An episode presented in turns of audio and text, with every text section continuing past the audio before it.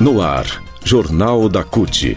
Olá Brasil, eu sou o André Acarini. Nessa edição do Jornal da CUT você confere um assunto especial que merece muita atenção, que é a aprovação do projeto do chamado homeschooling, o ensino em casa. Nós conversamos com Helena Araújo, presidente da Confederação Nacional dos Trabalhadores em Educação, e ele nos fala o que está por trás deste projeto.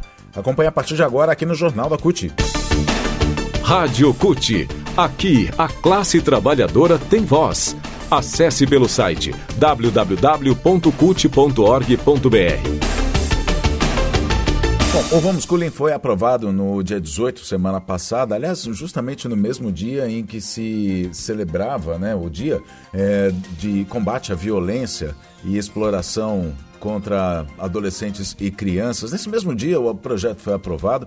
O homeschooling, o ensino em casa, esse projeto, ele autoriza pais e responsáveis a ensinarem os alunos em casa e não mandá-los à escola. E aí tem toda uma polêmica, né? Lugar de criança na escola, a socialização é importante para que a criança possa ter uma visão melhor do mundo. Enfim, são vários os aspectos, mas quem vai falar sobre isso com a gente, o que está por trás do homeschooling, é o Heleno Araújo, que é presidente da Confederação Nacional dos Trabalhadores em Educação, a CNTE, entidade filiada à CUT. A repercussão da, da prática vai alcançar aquelas famílias mais abastadas, mais ricas ali, porque, por exemplo, na lei coloca que a exigência assim, só pode é, fazer a homeschooling os pais que têm a formação de nível superior. Na verdade, é, essas famílias que têm muito dinheiro, não quer colocar o filho na escola, quer fazer tudo em casa, quer contratar o professor para ir lá na casa, é que vai afetar. Nos demais, a essas pessoas mais pobres, a mãe que está sozinha, que tem a escola como um instrumento importante, né, de socializar o filho, de cuidar do filho, de deixar lá no tempo, o que você pode ter é perda de qualidade desse processo que você retira uma, uma camada da, da, classe média que tem dinheiro da escola pública e a escola pública fica voltada para quem não tem dinheiro. E aí você pega esses, essas escolas pobres, como o governo quer, entregar a organizações sociais privadas para explorar em termos de, de, privatização. Então você tem uma, uma sequência de prejuízos que chega essas pessoas mais pobres é, como consequência dessa prática da homeschooling. É, de, de imediato, não alcança. Uma coisa que a gente, a gente tinha preocupado, se fosse sem um critério de escolha, porque, por exemplo, no Código Civil, uma criança hoje, ela é obrigada a estar na escola. Se não estiver na escola, o responsável por ela pode ser punido. Aí, nesse ponto, a gente traz um prejuízo para as crianças. Por quê? Porque você mexe no Código Civil, essa, essa pessoa responsável pela criança não será mais presa, não será mais punida se a criança não estiver na escola. Então você traz um prejuízo mais para as crianças, para os jovens, de forma mais né, imediata né, na, na, prática dessa ação. Para a gente não recorrer, não, não correr também com, com ideias que não batem diretamente e eles querendo debater facilmente, né? Mas eu acho que esse prejuízo que você fala, ele tem sentido porque afeta o processo da escola, eh, fragiliza o direito da criança né? Porque se hoje é obrigatório e a criança não está na escola, mas se tem um acompanhamento de um agente comunitário de saúde, Ministério Público, tudo mais, vai buscar garantir esse direito.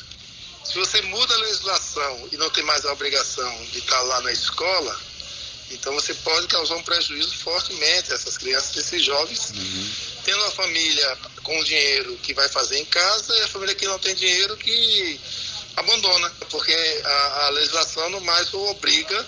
Heleno, o, o, o, ensino domiciliar, ele tem algum exemplo, referência em outros países do mundo? Algum país do mundo adotou isso, deu certo, deu errado? Eles usam como referência os Estados Unidos. A França também tem. Só que, o, assim, no caso dos Estados Unidos, o que a gente está argumentando é que tem, e esses jovens que são isolados desse convívio entre os seres humanos, socialização, tempos em tempos a gente está vendo essa juventude pegando metralhadora, dentro do cinema matando gente, né, dentro do supermercado matando gente. É uma sociedade adoecida, né, porque não tem esse convívio social. Mas o que eu sempre estou dizendo é que é, essa, essa proposta, né, se você pensar uma questão social, ela só tem pontos negativos, você não encontra uma ponto positivo na questão social.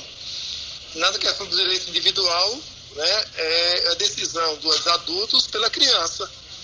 Né, porque não é a criança que decide se vai para a escola, não. É o adulto que decide a vida da criança. Então a interferência um direito da criança, do jovem, de estar na escola, né? que é influenciado aí pelo pai, pela família, pela mãe, a família que vai estar dando o controle sobre isso.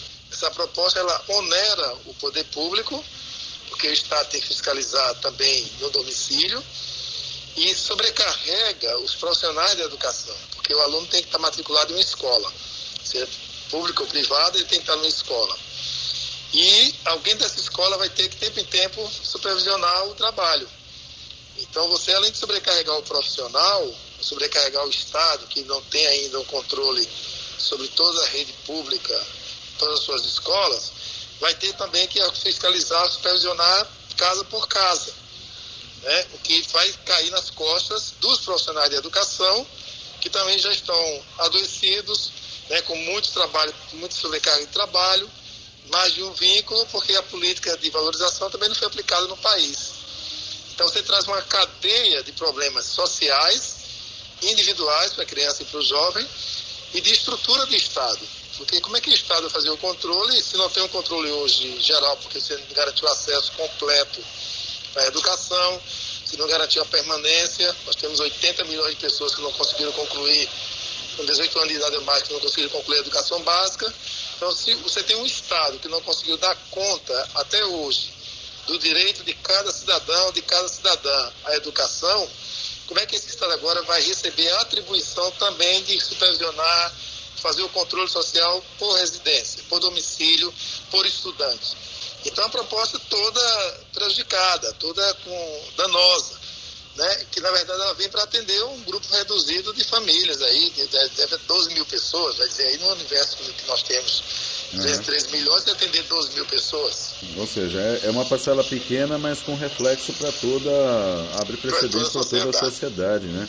Exatamente, aí, exatamente. E aí na questão, aí na questão de, de, fiscalização, é assim, o Estado já não consegue fiscalizar nem quem tem o direito, agora vai ter a obrigação de fiscalizar aqueles que é, querem ter direito o, a não ter direito, né? Não ter direito. O Estado não dá conta nem da, nem do cuidado coletivo, imagina você individualizar esse controle, uhum. né? Aí é complicado demais, não tem sentido. É, é uma questão puramente ideológica, né? A gente percebe que é uma questão uhum, ideológica. O que, o que, que, essa intenção do, da, da extrema-direita, dos fundamentalistas, enfim, de, de aprovar esse, esse projeto, é para fazer barulho, é para fazer, para é, demarcar território? Como é que você vê isso? Não, são, são outras consequências prejudiciais. Né? Primeiro, é fortalecer a questão da escola sem partido, de colocar mordaça né, na, nas ideias existentes, na, na, formação dos nossos estudantes na escola. Então eu tiro da lá e eu que defino meu currículo aqui. Então a forma de manter o controle sobre o conteúdo, de fazer a mordaça, de, de, de manter a criança e os jovens né, naquilo que eles pensam, na questão ideológica, o que é muito ruim, e, tanto para os jovens de hoje e para essa geração que será essa juventude, né? Então você tem um prejuízo maior. E outro, como tem o apoio do governo, é na perspectiva mesmo da privatização da escola pública. É, é, a homeschool é uma forma de privatizar, porque o primeiro passo é ter o direito de ficar em casa. Na sequência, André, eles vão pedir, olha, como meu menino está em casa, não está na escola, e cada aluno tem o, o valor do Fundeb ano, então eu quero uma, uma ajuda do Estado o, o, o aluno do Fundeb é R$ 4.400, então ao invés de passar para o município e para o Estado, eu quero que esse dinheiro venha para mim, porque como é, é meu aluno, eu estou fazendo a educação domiciliar, ela está regulamentada, então esses 4.400 tem que vir para a família, para que a família possa contratar professores individuais para atender lá em casa, ah, entendeu? Entendi. Então isso é, isso é um processo de privatização do dinheiro público. Você pega o dinheiro público que vai para a escola, para passar pagar salário e melhorar a escola, você tira da escola e bota na família. Então você faz, você pega o dinheiro público e privatiza na mão da família para fazer esse trabalho. Então, e, e isso está ligado né, com até a PEC 32. Né, quando o governo quer acabar com a estabilidade, acabar com o concurso público, é que não vai ser concurso público. Então cada família vai contratar o professor diretamente, eu boto naquela escola que vai atender essa demanda da escola e das famílias porque a ideia da lei diz que o aluno tem que estar matriculado numa escola e que essa escola vai acompanhar, fazer o supervisionamento em casa, entendeu? Uhum. Não, não, nem o aluno se joga para a escola, não, a pessoa vai a casa fazer a supervisão. Então é uma forma são processos, né, diversas formas de processos de privatização da escola pública. Isso também está embutido nesse projeto. Muito bem, a gente conversou então com o Heleno Araújo, que é presidente da CNTE, Confederação Nacional dos Trabalhadores em Educação, para falar sobre o projeto que foi aprovado semana passada, Homeschooling.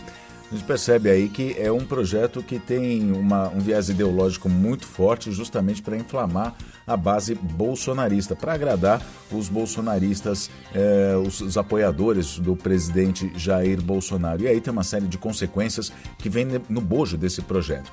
O Jornal da CUT hoje falou então sobre o homeschooling. Essa edição fica por aqui a gente se fala na próxima edição. Até lá.